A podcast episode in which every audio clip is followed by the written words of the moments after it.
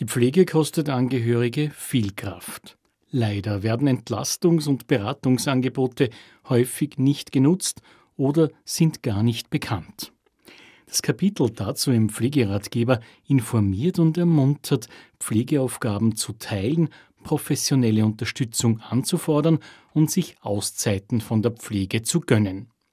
Ilse Zappletal ist Fachbetreuerin für Menschen mit Behinderung, die Juristin und Mitautorin des Pflegeratgebers im Linde Verlag kennt diese Herausforderungen nur zu gut. Das ist für uns auch ein ganz wichtiges Kapitel, weil 80 Prozent der Pflege wird noch sozusagen von den Familien geleistet.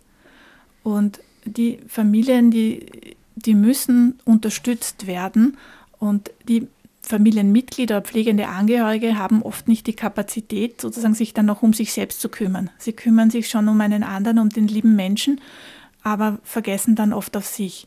Und was dann im schlimmsten Fall passiert ist, auch die Angehörigen können nicht mehr und es bleibt dann nur mehr der Weg ins Heim.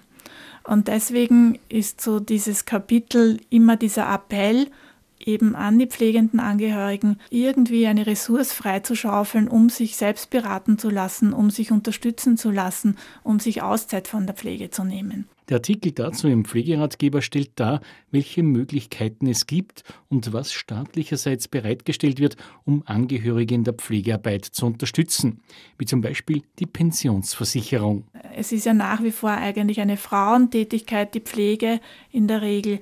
Und durch die Pflege quasi vergessen die Frauen, dass sie dann selbst in der Pension wieder dann ganz wenig Pension zur Verfügung haben und selbst sozusagen für sich selbst sorgen können, weil sie eben die finanziellen Mittel nicht haben.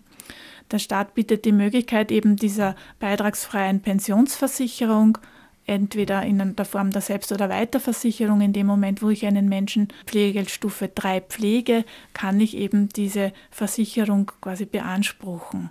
Die ist unbegrenzt und das ist wirklich eine wichtige Möglichkeit, finde ich, für pflegende Angehörige. Daran anknüpfend gibt es zum Beispiel jetzt auch den neuen Angehörigenbonus.